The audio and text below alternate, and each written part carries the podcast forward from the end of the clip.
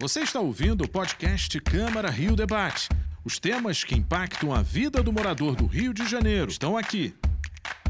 Seja bem-vindo a mais uma edição do Câmara Rio Debate. Eu sou o Sérgio Costa e hoje nós vamos falar sobre o mercado de trabalho. Para falar sobre este assunto, eu recebo três convidados no programa de hoje. Eu começo as apresentações com o Sérgio Felipe, secretário municipal de Trabalho e Renda. Seja bem-vindo, secretário. Obrigado, Sérgio. Estamos aqui para poder contribuir perante toda a sociedade do Rio de Janeiro, né, e ao seu programa, e desejar boa tarde a todos os companheiros que compõem essa entrevista. E eu recebo também Carla Panicê, coordenadora de comunidades do Sebrae Rio. Seja bem-vinda, Carla. Obrigada, Sérgio. É um prazer para mim e para o Sebrae estar aqui discutindo no seu programa. E para completar o time de entrevistados, a professora Carmen Migueles, da Escola Brasileira de Administração Pública e de Empresas da Fundação Getúlio Vargas. Seja bem-vinda. Olá, Sérgio, Carla, uh, Paulo, é um prazer enorme estar aqui com vocês hoje.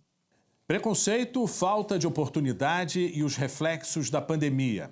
Apesar de todas as tentativas, o mercado de trabalho ainda é marcado por condições desiguais. Faltam oportunidades para todos. O Rio de Janeiro tem a maior queda na taxa de ocupação no país. Alta taxa de desemprego, informalidade. São quase 65 milhões de pessoas fora da força de trabalho. 40% da população realizando atividades sem vínculos empregatícios ou registros formais. Dados de 2021. Mas qual será a expectativa para este ano? E como fica a situação de grupos específicos, como mulheres, negros, portadores de deficiência, idosos e pessoas em situação de vulnerabilidade, por exemplo? A Câmara Municipal do Rio, através da Comissão de Trabalho e Emprego, criou leis para beneficiar a todos no debate de hoje, vamos discutir por que é difícil ter condições iguais no mercado de trabalho, preconceito, falta de oportunidade e os reflexos da pandemia. O Rio de Janeiro é o estado que teve a maior queda na taxa de ocupação entre as 27 unidades da federação. Secretário, então eu gostaria de começar essa entrevista com o senhor abordando a realidade do Rio de Janeiro, o senhor trazendo esses números em relação à secretaria né, do setor do emprego e trabalho. E a gente também queria é, entender melhor por que, que grupos específicos ainda sofrem muito para ingressar no mercado de trabalho. O Sérgio, é, gostaria de colocar, quando na abertura do programa, é, falou que a cidade do Rio de Janeiro hoje é das capitais é que menos tem gerado empregos. Isso ocorreu na pandemia, não atualmente. Muito pelo contrário.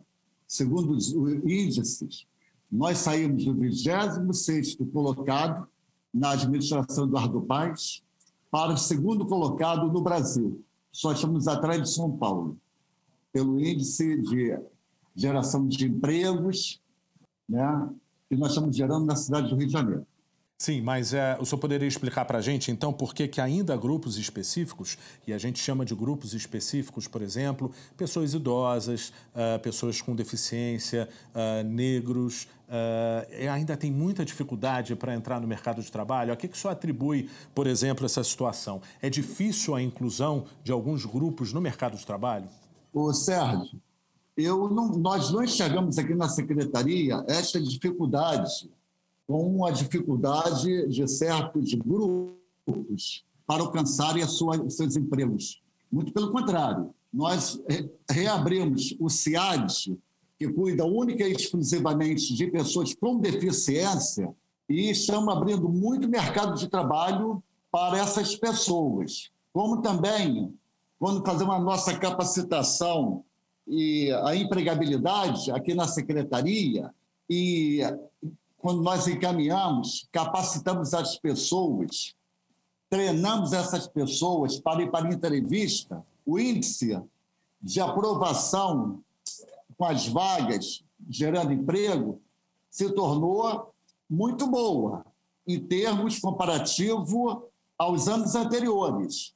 Nós fizemos a abertura do SEAD, que é o, o centro que nós temos para atender somente as pessoas com deficiências físicas, que fica no centro da cidade, e o índice que nós estamos conseguindo, junto às empresas parceiras, para gerar empregos para essas pessoas, tem sido muito significativa.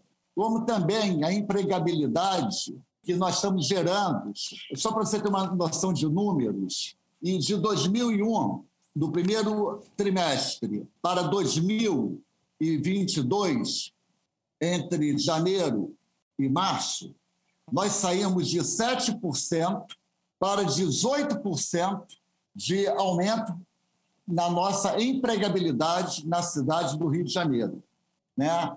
Isso de, devido à, à crise que se instalou no mundo inteiro, né, no nosso país, na nossa cidade, atravessando essa, essa pandemia, mas reafirmar que a cidade do Rio de Janeiro, quando iniciou o governo Eduardo Paes, nós éramos o 26 da, da cidade do nosso país, do nosso Brasil.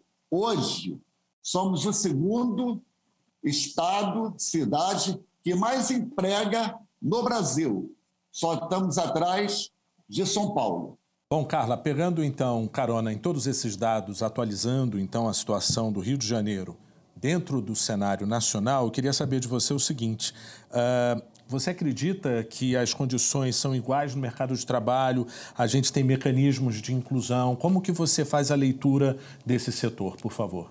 Sebrae, no que tange ao mercado de trabalho, acompanha sobretudo a situação daqueles que empreendem, né? E quando a gente olha para os empreendedores, a gente ainda encontra diferenças significativas, sobretudo em termos de sucesso dos seus empreendimentos e das suas trajetórias, quando a gente olha para grupos específicos. Posso te dar o exemplo, por exemplo, das mulheres. As mulheres já são mais escolarizadas do que os homens, as mulheres empreendedoras, vai ser sempre o meu recorte, mas, entretanto, os seus negócios são menos lucrativos, elas pegam crédito, pagam mais em dia, mas as taxas de juros que recaem sobre elas são maiores. Então, ainda existe uma enorme desigualdade, sim, no mercado de trabalho no que tange respeito ao empreendedorismo. Isso eu falei das mulheres. Quando a gente olha para as mulheres negras, a gente ainda vai descer mais essa escada e ver que a situação é mais complicada ainda pelo nível de vulnerabilidade. O mesmo acontece com os PCDs, os portadores de deficiência, ou quando a gente vai olhar os 50 mais. Então, é preciso ter um olhar cuidadoso para esses grupos minoritários, para que a gente reduza esse nível de desigualdade. O que, que o Sebrae tem feito, por exemplo, no caso das mulheres? A gente fez estudos e investigações para descobrir o porquê dessa desigualdade.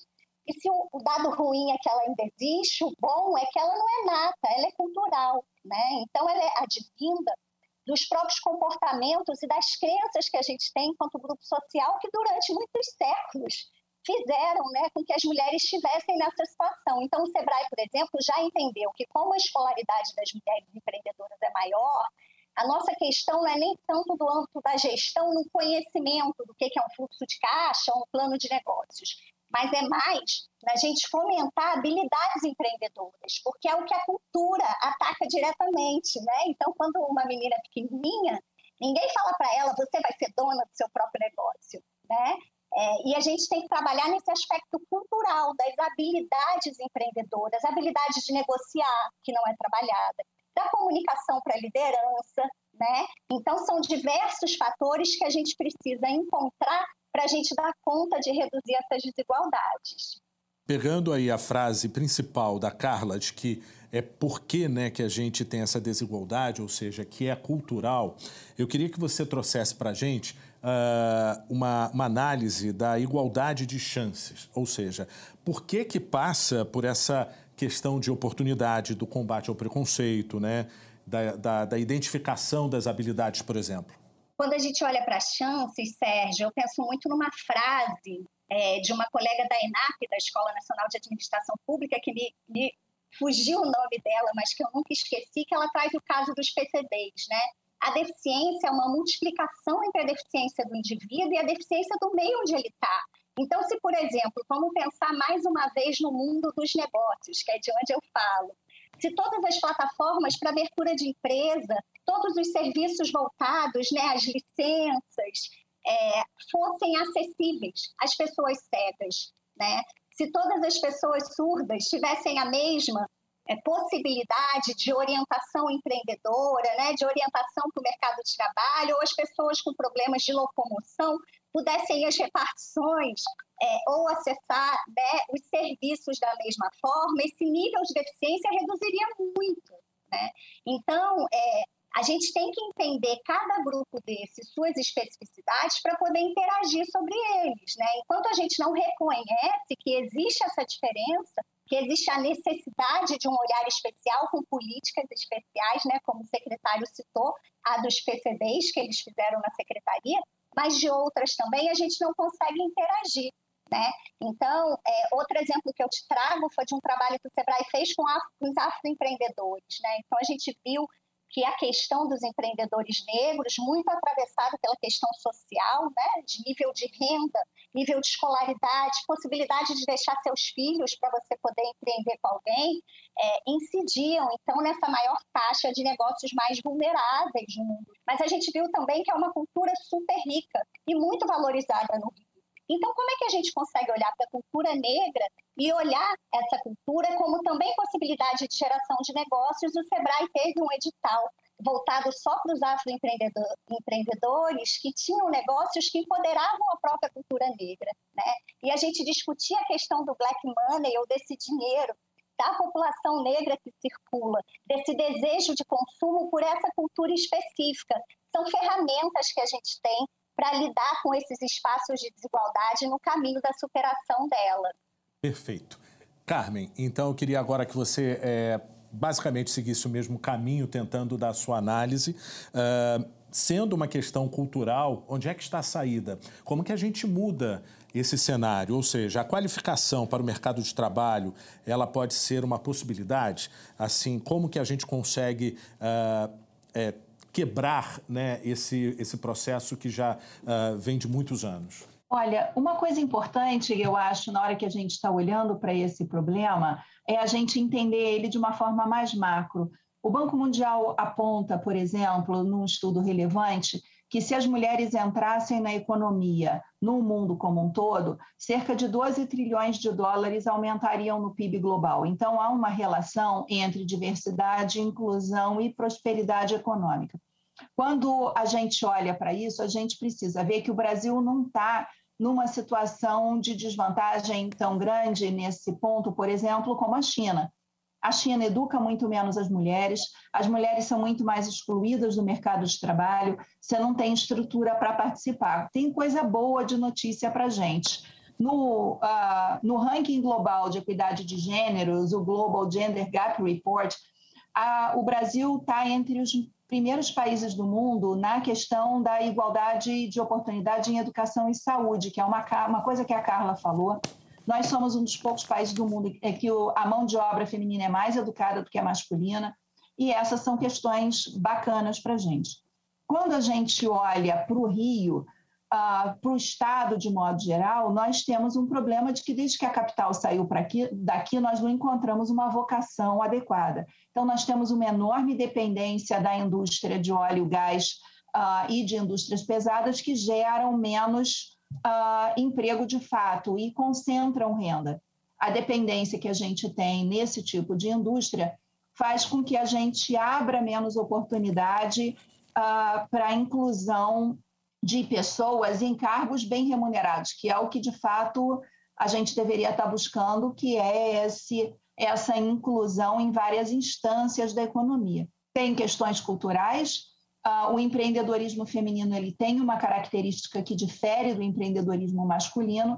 Você tem muitas mulheres empreendendo por aquele empreendedorismo de necessidade e uma confusão ah, que as mulheres tendem a fazer entre o que é o orçamento da empresa e essa competitividade para alavancar o negócio e o que são os gastos da família. Então, as mulheres são, têm uma característica de deslocar mais recurso do empreendimento para o suporte da família. Mas isso não é uma característica das mulheres a troco de nada. Nós temos uma baixa solidariedade entre os gêneros na criação das crianças e no cuidado com os idosos. E, especialmente nas mulheres negras, nós temos um quadro grave de evasão dos homens da responsabilidade, uma vez divorciados, nós temos uma, uma taxa muito alta de separação que chega nessas classes sociais a 48% dos domicílios e que a mulher precisa concentrar o cuidado com as crianças, o cuidado com os idosos e o esforço de empreender, uh, tendo que uh, trabalhar na base do cobertor curto. Como é que eu estico dinheiro para cuidar das necessidades da família e cuidar das necessidades dos negócios? Quando a gente olha para os homens, além de ser educados para uma competitividade maior, né?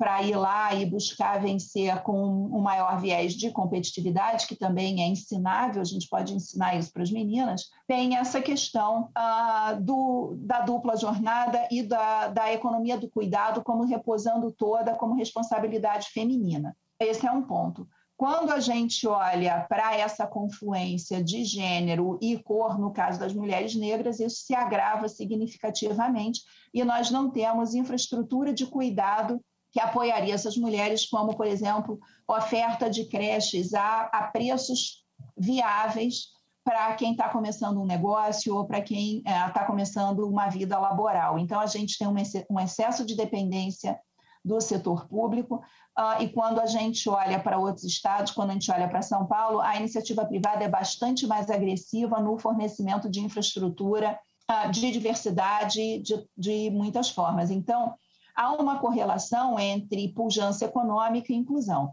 Você vê São Paulo, é, empresas com áreas de TI uh, ah, com vagas exclusivas para autistas, que são muito boas nesse setor, uh, com áreas exclusivas para outro tipo de pessoas com deficiência, com seleção de vaga, mas você tem uma pujança econômica significativamente maior dentro dessas economias. Aqui no Rio, nós teríamos em tese, o, o setor de serviços como um setor capaz de absorver mão de obra de uma maneira bastante grande, é um setor uh, muito orientado para essa questão da mão de obra, mas a gente vê um turismo uh, precarizado na nossa cidade. Por exemplo, quando nós viajamos para determinadas regiões, Vamos pegar aqui uma região no Brasil, no Centro-Oeste, em Bonito, por exemplo. Você vê uma qualificação do setor do turismo, uma estruturação, uma organização que a gente não vê no Rio de Janeiro. Então, a gente perde muita oportunidade, e aqui eu não estou falando do setor público, eu estou falando do setor privado, uh, a gente perde muita oportunidade de ter um turismo de maior qualificação, de maior valor agregado, com produtos e serviços bem estruturados, ecoturismo sistemicamente estruturado. A gente vê isso uh, em outros lugares, mas aqui no Rio parece que a gente tem dificuldade de criar esses arranjos produtivos locais, essa cooperação que alavancaria o nível de renda e, portanto, a empregabilidade. Muito obrigado, Carmen, por todas essas informações. Vamos ouvir a população sobre o tema. A gente tem que ralar muita coisa.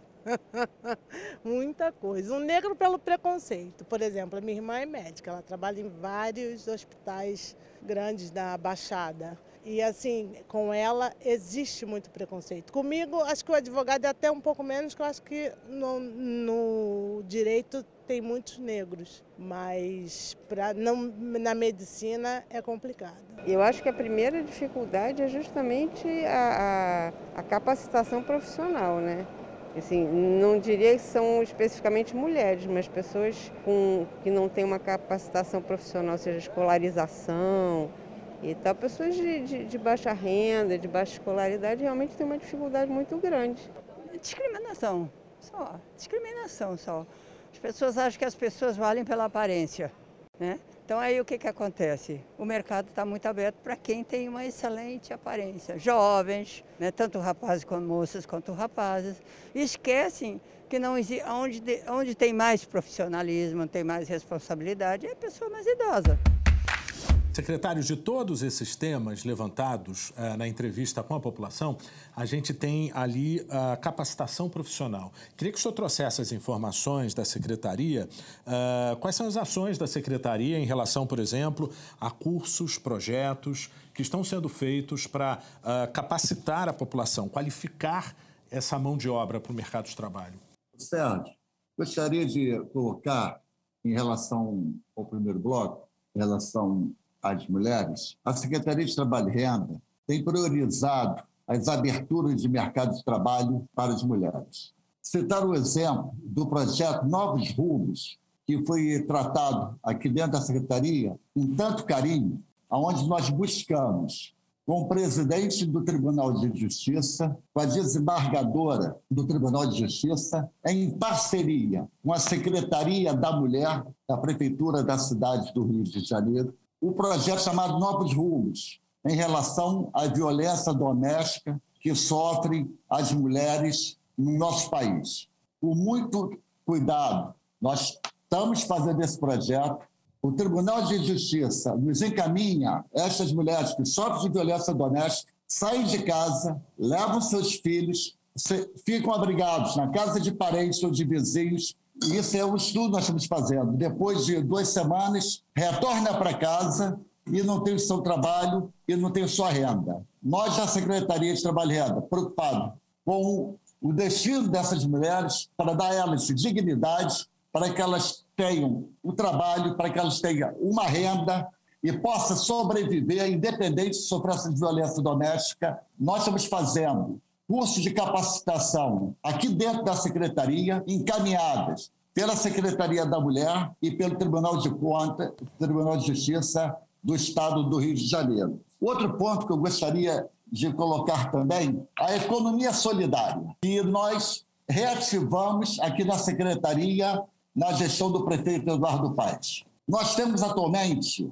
300, 314 empreendedores são mulheres que nós geramos empregos, que são 16 circuitos que nós temos em toda a cidade do Rio de Janeiro. E são 90% dessas empreendedoras são mulheres que trabalham na economia solidária, que têm a sua renda, que têm o seu trabalho e têm a sua dignidade. A Secretaria de Trabalho e Renda está voltada única e exclusivamente para trazer parceiros, empresas de pequeno, médio e grande porte para gerarmos vagas, empregos, capacitarmos e inseri-las no mercado. Carla, a gente ouviu aí nas entrevistas né, realizadas na, na rua a questão do idoso, né, que uh, representa no mercado de trabalho uma nova fronteira da diversidade, acredito eu. Ou seja, são pessoas que aos poucos estão voltando para seus postos de trabalho,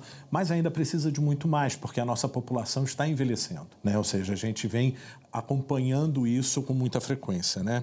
Uh, na sua avaliação, uh, qual que é o caminho para a gente chegar a uma uma, uma condição de, de melhores condições, de, de, de, igualdade em relação às faixas etárias. Sérgio Marcelo Neri, da FGV Social, tem uma frase ótima também que diz que o Rio, que muitas vezes é entendido como uma Califórnia dourada, devia ser visto como uma Flórida prateada. Né? Nós somos um dos estados com maior número de pessoas maduras ou prateados, como nós chamamos carinhosamente. E a cidade é a capital dos prateados no Brasil. Né? Então, isso é uma demanda quando a gente pensa em inclusão e diversidade, mas também um enorme mercado quando a gente pensa em potencial de consumo. Então, como que a gente consegue fazer com que os próprios 50 mais, né, 60 mais, os maduros, que são também os detentores dessas oportunidades, né, a gente tem, como Carmen falou, nós somos ex-capital do país e a gente tem um número de aposentados federais gigantescos no nosso território, como é que a gente consegue olhar para isso enquanto potencial de mercado e que esses prateados consigam abrir novas oportunidades de negócios para inteirar esse mercado? Até porque a pirâmide etária já se inverteu, né?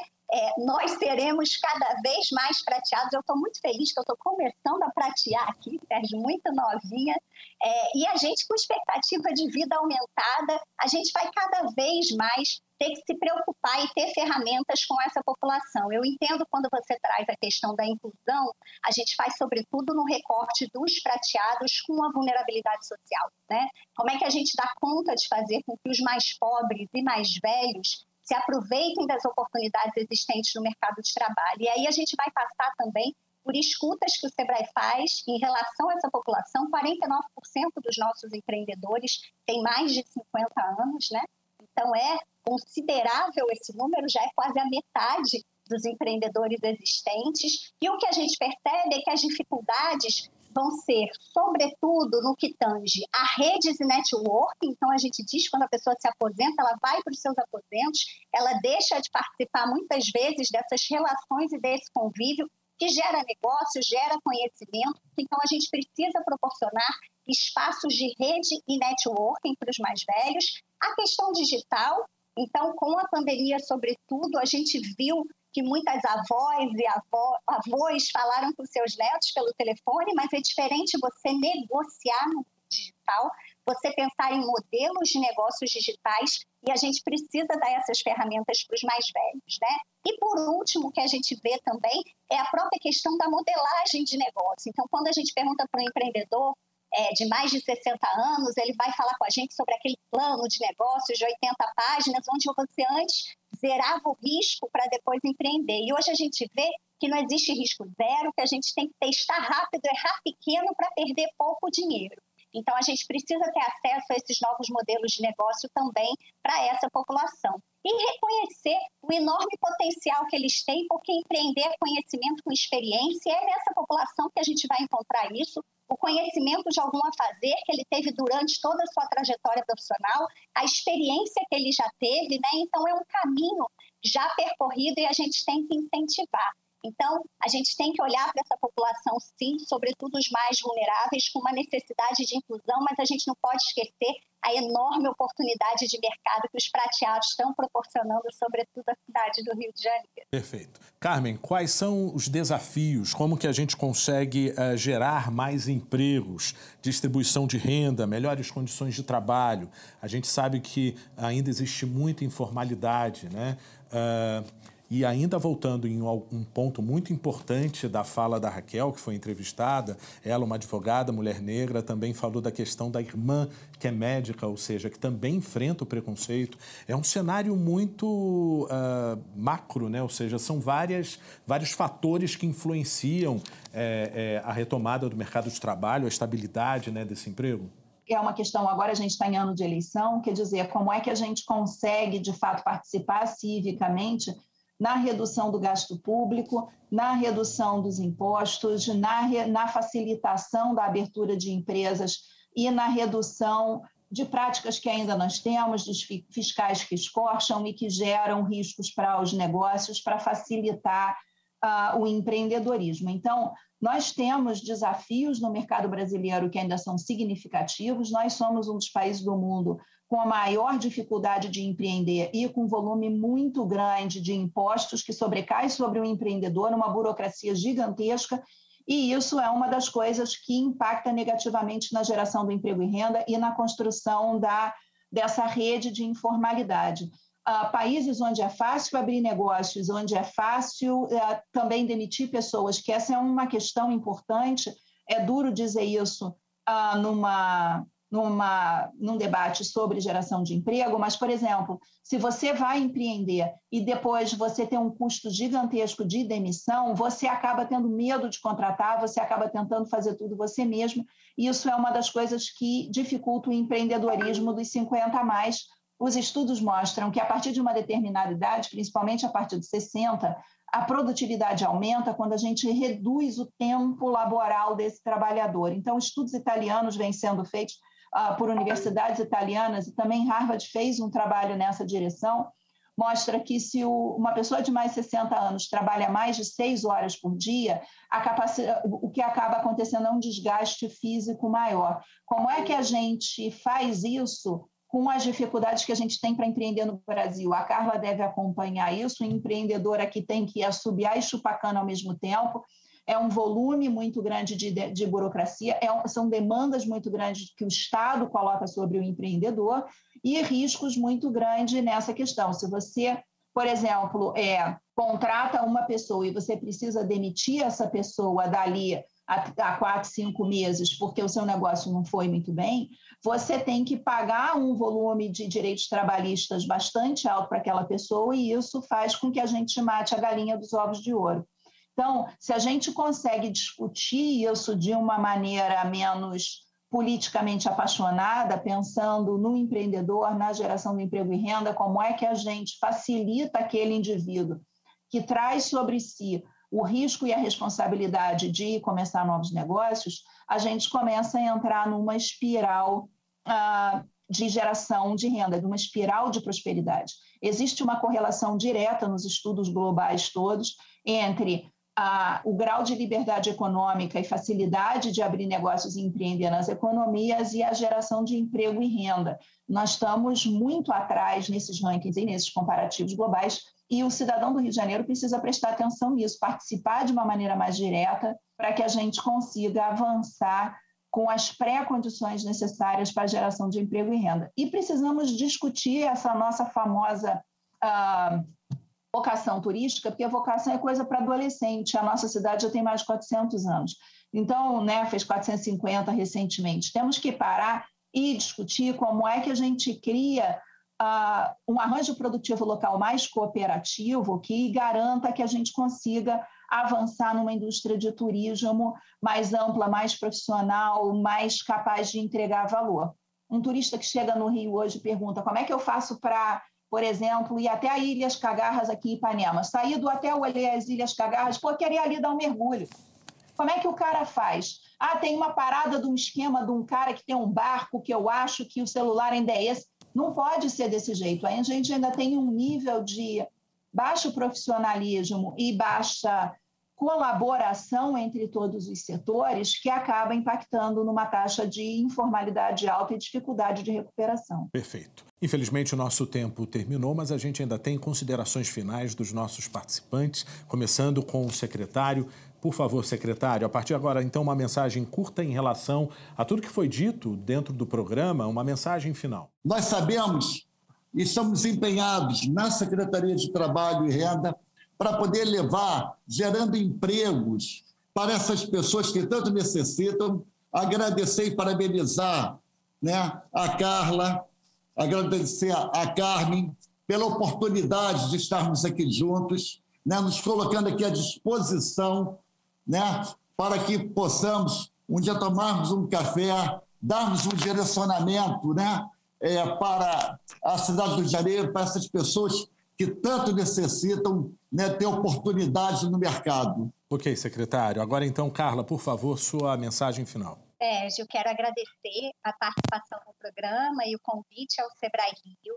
Dizer que a gente não vai encontrar saída sem a junção da política pública, da academia e do terceiro setor. Né? A gente não tem dúvida de que esse papel de aumento da diversidade e inclusão no mercado de trabalho é um papel de todos e o SEBRAE está à disposição para construir caminhos conjuntos. Por último, queria reforçar: a gente passou um programa quase todo sobre mercado de trabalho, muito focado em empreendedorismo, e queria dizer que isso não é à toa, a gente sabe que as condições do mercado de trabalho se alteraram, sejam por questões de legislação trabalhista, de própria formação das empresas, e cada vez mais é importante as pessoas terem acesso ao empreendedorismo e ao comportamento empreendedor. Só no Rio de Janeiro a gente tem 1,7 milhões de negócios, desses são 1,6 milhões de 1,1 milhões de empreendedores individuais, então a gente está com um mercado extremamente precarizado. E para a gente sair dessa situação, a gente precisa fortalecer